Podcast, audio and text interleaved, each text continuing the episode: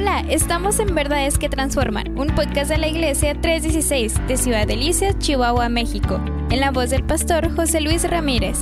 En este podcast encontrarás verdades frescas de la palabra de Dios que darán crecimiento a tu vida. Búscanos en Facebook como Iglesia 316 Delicias o en YouTube como Iglesia-316. O llámanos al 639-477-2525. Verdades que transforman Iglesia 316. Comenzamos. Vamos a ir entonces a Jeremías capítulo 1, versículo 4 en adelante. Dice, vino pues palabra de Jehová a mí diciendo, antes que te formase en el vientre te conocí, y antes de que nacieras te santifiqué y te di por profeta a las naciones. Y fíjese, y dice Jeremías, y yo dije, ah, Señor Jehová, y aquí que no sé hablar, porque soy niño.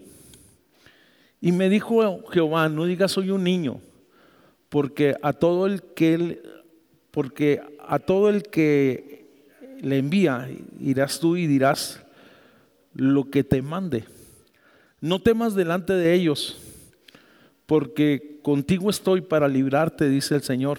Y extendió Jehová su mano y tocó mi, mi boca y me dijo, Jehová, he aquí, he puesto mis palabras en tu boca. Ahora nos vamos a Jeremías capítulo 20, versículo 9, por favor. Jeremías 29.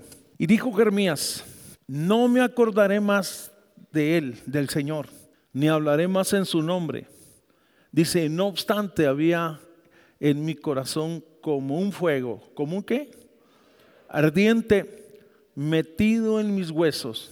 Traté de sufrirlo, dice, y no pude. Hay veces nosotros leemos las historias de la Biblia y pensamos que son superhombres, que nunca enfrentaron situaciones complicadas, algunos de ellos, o que todas las cosas se les dieron, aunque servían a Dios, aunque eran profetas, aunque eran discípulos, aunque eran apóstoles. Pero la realidad, la vida de algunos de ellos fue complicada y pudiéramos decirla desafiante. Eh, yo tomé este pasaje porque hay algunas verdades importantes importantes que quisiera compartir con ustedes, algunas verdades en el pasaje que están implícitas. Primero que nada, Jeremías es un hombre llamado por Dios. Esto es muy interesante. Fíjese que Jeremías venía de una línea sacerdotal, que en cierta manera, porque había varias clases dentro del judaísmo, estaban los descendientes de Abiatar, de Sadoc, y algunos por situaciones o por errores de sus padres habían quedado relegados, si se puede decir, habían quedado como marcados. Precisamente esta era la situación particular o la ascendencia, no descendencia, ascendencia de la cual procedía Jeremías. Era, esa línea sacerdotal no era tan vigente ni tan popular, pero Dios no ve nuestro currículum, Dios no ve nuestra capacidad, Dios no ve nuestras licenciaturas, sino que Dios ve el corazón de cada una de las personas, aquellos que desean servirles. Lo impresionante de todo esto es que Jeremías amaba a Dios sobre todas las cosas. Y en algún momento dado, Jeremías es llamado por Dios directamente.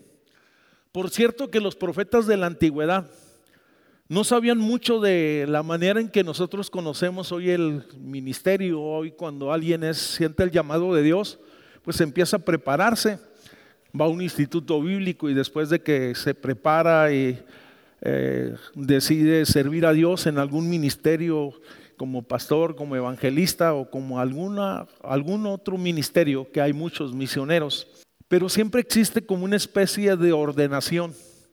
Se ora por él en la iglesia local. Los profetas no tenían este privilegio que tal vez nosotros tenemos o claridad y muchos de ellos se mostraban muy cautos en cuanto al llamado de Dios. En algún momento mostraban su incapacidad para tan grande misión, si se puede decir, y cuando eh, vemos algunos personajes, como lo es el caso de Moisés también, Moisés cuando el Señor lo llama, le dice, Señor, pone pretextos, dice, yo soy tardo para hablar, algunos dicen que era tartamuro.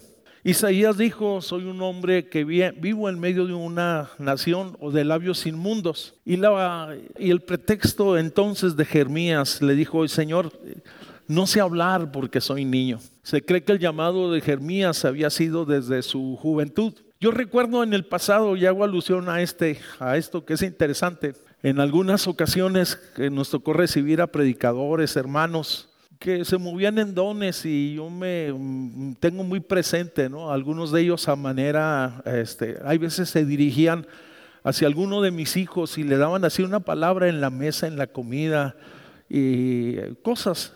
Y uno va guardando todas esas cosas en el corazón que Dios puede llamar desde temprana edad a las personas y ir preparando el corazón de ellos. Permítame decirle que Dios no ve novedades, sino Dios ve corazones y esto es muy interesante. Jeremías ciertamente no ocultó nada de los obstáculos que enfrentaría, se puede decir que fue advertido por Dios. Y les dijo, no tengas miedo de ellos, porque yo estoy contigo para librarte. Habrá algunos que no te acepten, que te rechacen, que te minimicen o que te cataloguen por tu trasfondo sacerdotal. Mas, sin embargo, el que avala es Dios, el que envía es Dios, el que llama es Dios.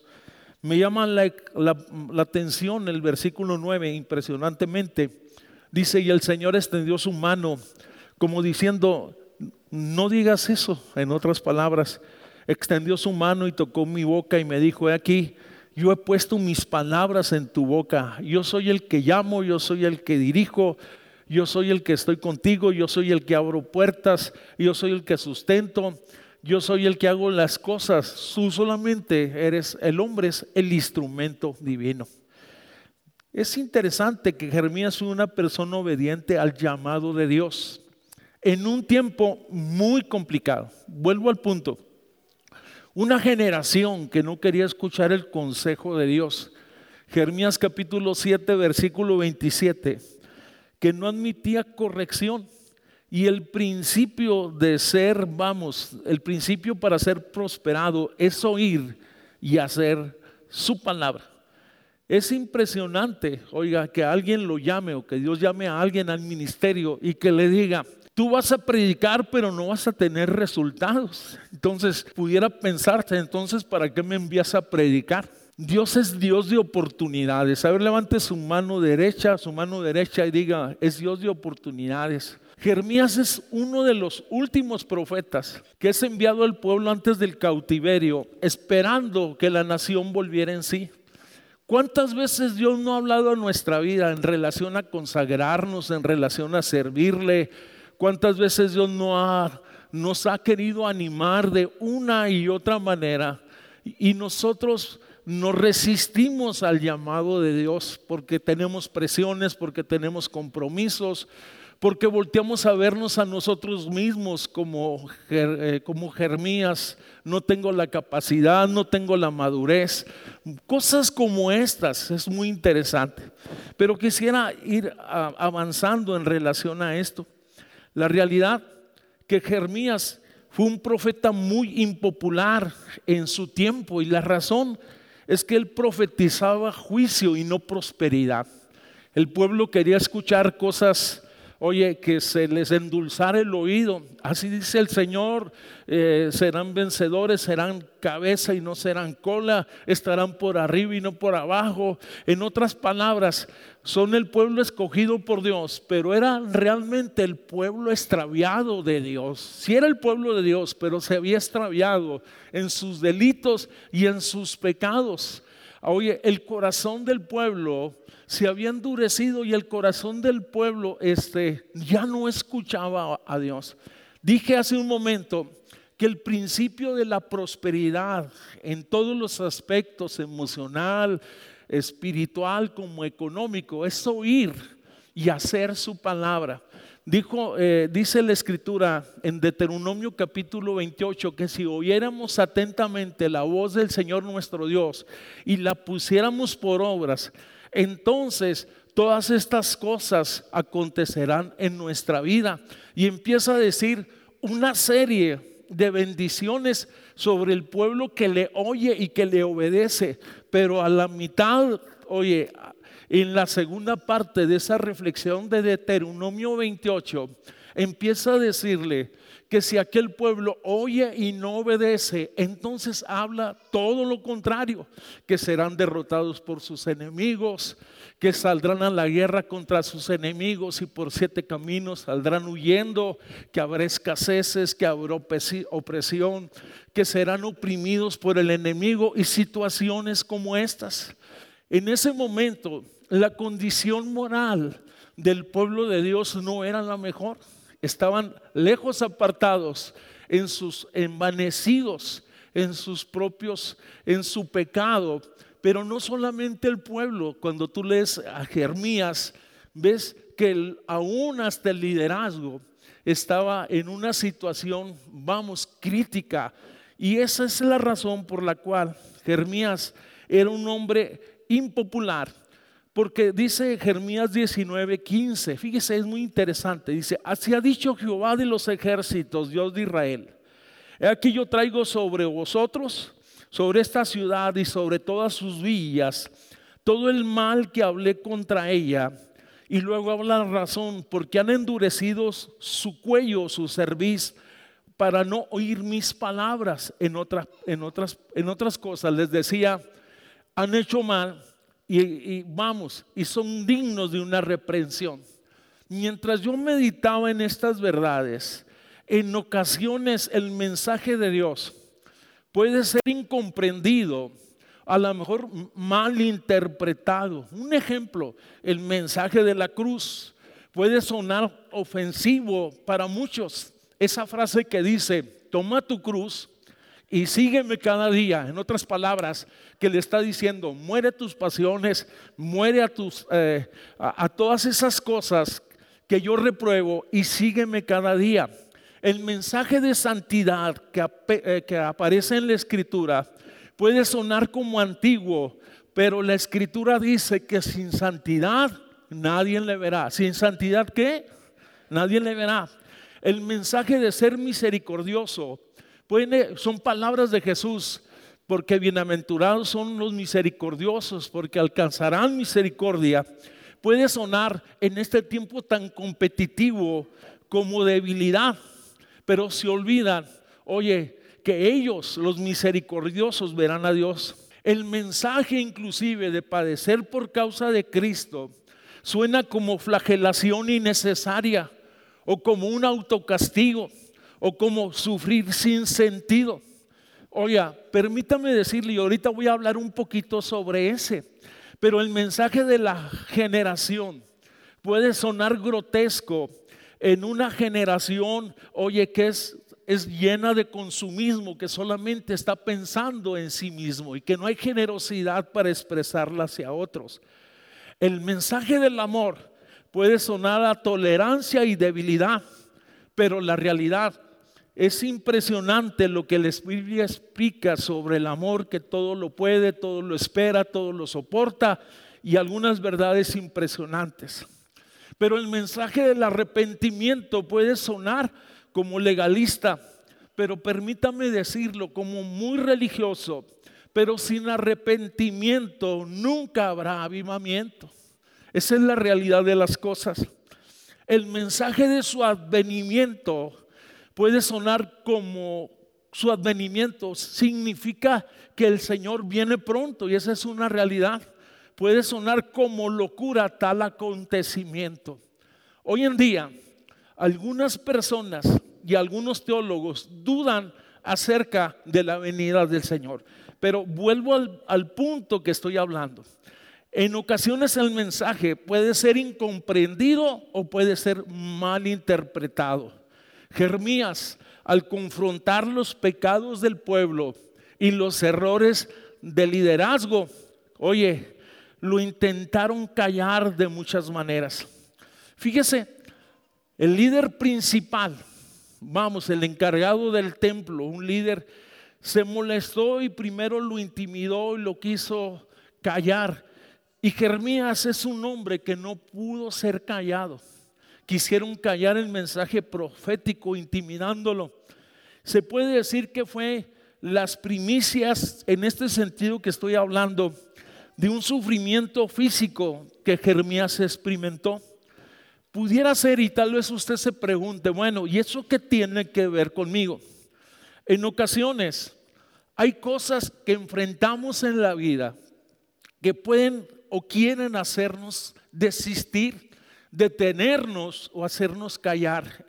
Oye, de, de avanzar o de proclamar las buenas nuevas de salvación. En ocasiones los problemas quieren acallar tu fe, porque estamos en Cristo ciertamente, pero vienen situaciones complicadas y de pronto eh, te sientes intimidado, te sientes frustrado, vamos, y te sientes indeciso. Hay tiempos en nuestra vida de proceso que en algún momento cuando no los entendemos pueden detenernos. Las crisis o las persecuciones pueden hacernos dudar acerca de la justicia de Dios. Permítame decirle que el Evangelio de Jesucristo nació en un ambiente de persecución. La escritura dice claramente que muchas son las aflicciones del justo, pero que de todas ellas las librará el Señor. Y el Señor dijo, si a mí me persiguieron, no se extrañen que ustedes parezcan persecución que sean malinterpretados, vamos, que levanten falsos contra ti. Es impresionante. El ministerio de Jesús siempre estuvo rodeado de persecución, de malas interpretaciones. Los fariseos, los vamos, los líderes religiosos no lo aceptaron como el Mesías. Hablaban de su origen, hablaban de su ministerio, decían que Jesús oye, por el dedo de Belcebú echaba fuera a los demonios. Decían, oye, que Jesús era hijo ilegítimo, vamos, que no era hijo de Dios, sino que era hijo de un soldado romano.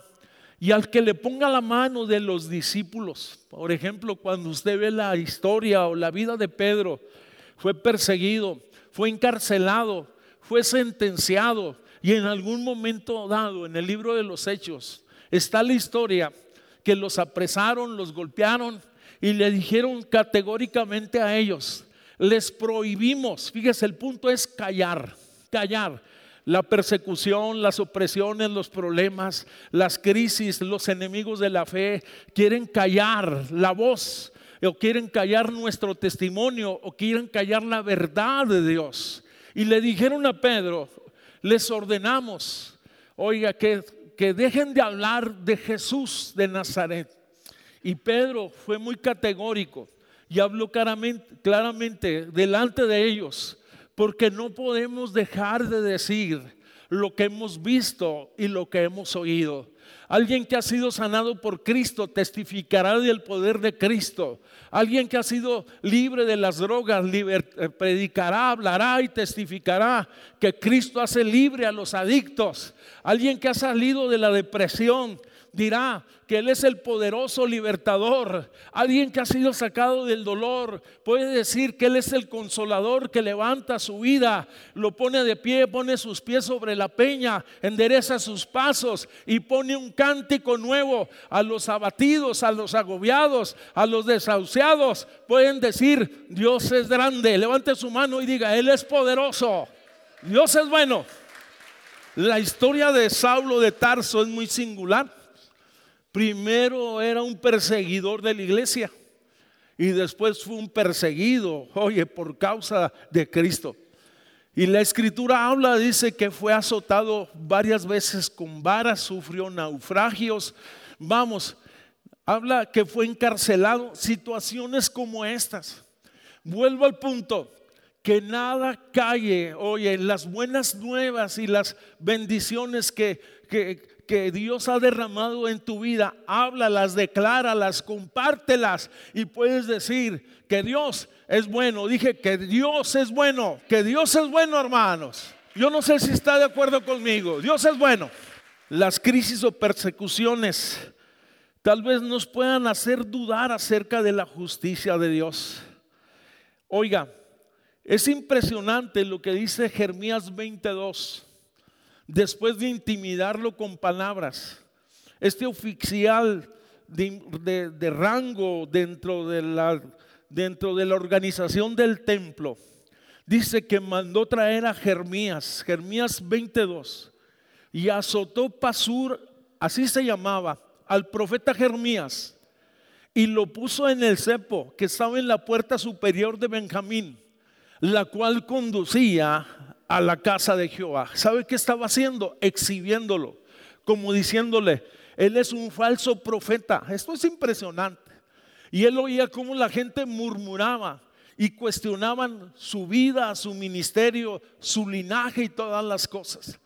Oiga, con una presión de ese carácter física, emocional y espiritual, creo que muchos en algún momento dado pudieran decir, yo aquí me detengo, yo no sigo avanzando, yo no sé cómo ha sido tu vida, no sé lo que pudieras estar enfrentando en este momento, pero permíteme decirte que Dios nunca ha estado ausente de nuestra vida.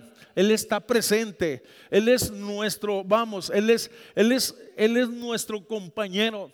Él es nuestro ayudador, Él es nuestra fortaleza, Él es nuestra esperanza. Vamos, podemos decir, Él es nuestra fuerza. En Él, en Él seremos prosperados, levantados y saciados. Sea su nombre glorificado. Ciertamente Jeremías era un hombre y se le conoce a Jeremías como el profeta llorón. Es muy diferente ser llorón a ser quebrantado. Las circunstancias lo habían quebrantado y otra cosa es estarse lamentando innecesariamente. Y le pusieron el profeta llorón porque hace una lamentación sobre el futuro de su nación. Vamos, el libro de lamentaciones, está Jeremías, enseguida está el libro de lamentaciones.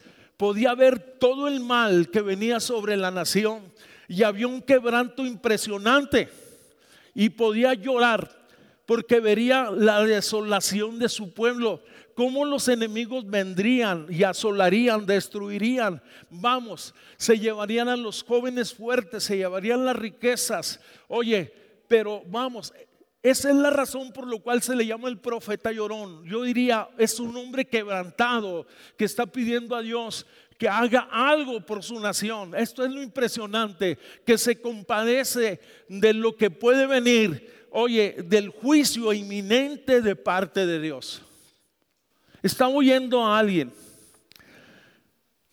que me llamó mucho la atención, un hombre de Dios, y él decía una frase que se me hizo muy impresionante. Dijo, hoy la sociedad se ha vuelto inmune a la impiedad.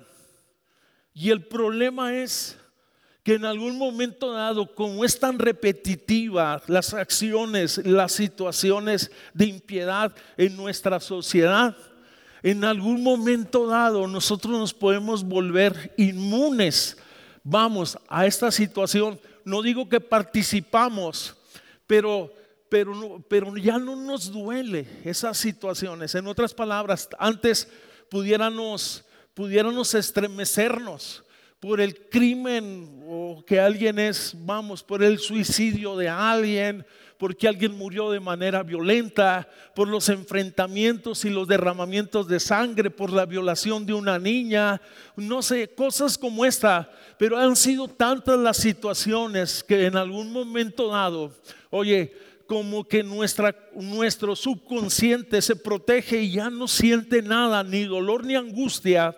Y creo que es un momento de considerar esta situación y, no perder nuestra sensibilidad como iglesia. Vamos, y, levantar nuestro clamor. Y creo que bueno que vamos a tener un tiempo de oración y pedir a Dios misericordia, que extienda su reino. Oye, primero que nada sobre nuestras vidas, antes que nada sobre nuestra casa. Y, no estoy hablando de prioridad, sino de urgencia. Primero en mi vida, primero en mi casa, primero en mi ciudad, primero en mi nación, que el Señor reine, que el Señor gobierne, que el Señor sea glorificado en medio de tanta desolación y que el Señor traiga libertad y traiga consolación y traiga tiempos de refrigerio que lo puede hacer. Y clamemos a Dios y busquemos su rostro, oiga, con ayuno, con oración, cuando tú lees Oye, las condiciones para un gran despertar espiritual, siempre te vas a encontrar que hubo quebrantamiento. Que acaso con Joel, antes del derramamiento de Joel capítulo 2, donde profetiza de los postreros días, habla lo previo. El capítulo 1 dice, entre la entrada y el altar, lloren los sacerdotes de Jehová y digan, Señor, ten misericordia. Fíjese lo que está diciendo. Jeremías estaba en un cepo estaba en un camino que conducía en una de las entradas principales que conducía al pueblo y estaba siendo exhibido, eh, eh, vamos, quebrantado emocionalmente, pero sobre todas las cosas, quebrantado eh, en ese sentido, con esa carga sobre lo que sucedería sobre su nación. Quisieron callarlo, quisieron intimidarlo. Vamos, lograron quebrarlo, si se puede decir. Oye, es impresionante. Jeremías se siente como muchos de nosotros, tal vez nos hemos sentido. Hemos sentido, pudiera ser que Dios está lejos. O nos hemos preguntado eh, en lo secreto, allí en casa, a solas, Señor, lo que tú prometiste no lo veo.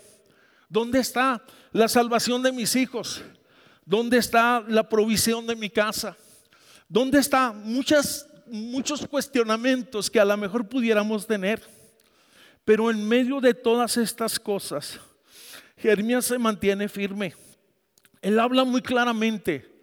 Hubo un momento en que parece que tropezaba, mas no obstante, dice, había en mi corazón, y este es el punto central, un fuego ardiente metido en mis huesos. Vuelvo a lo le pregunto a usted este día. El temor y el fuego de Dios todavía está en nuestra vida. El amor a Dios todavía está en nuestras vidas. Muchas veces Jeremías quiso darse por vencido, pero él no podía porque se trataba de Dios y su palabra.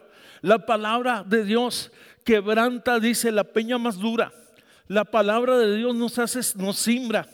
Él no podía porque había una palabra viva en su corazón. Él no podía porque la palabra ardía en su corazón como un fuego ardiendo en sus huesos. Pudiéramos decir de esta manera, no voy a volver atrás porque el amor de Cristo me ciñe y me sustenta cada día. Y en medio de las crisis que yo pueda tener, Él me dice, no tengas miedo, yo te sustento, yo estoy contigo, aunque vamos, se han complicado las situaciones, aunque estemos solos, aunque estemos enfrentando situaciones complicadas, Él está presente. No puedo volver atrás porque he sido, vamos, lleno de su Espíritu Santo quien me sustenta cada día. No puedo volver atrás porque valoro el sacrificio de Cristo en la cruz del Calvario. Le fue imposible negar su llamado. Aprendió que era irreversible porque el llamamiento de Dios es irrevocable. Vamos, y que la palabra de Dios era incontenible. Qué impresionante es cuando la palabra te pega. Qué impresionante es cuando Dios nos confronta. Qué impresionante es cuando Dios nos edifica con su palabra.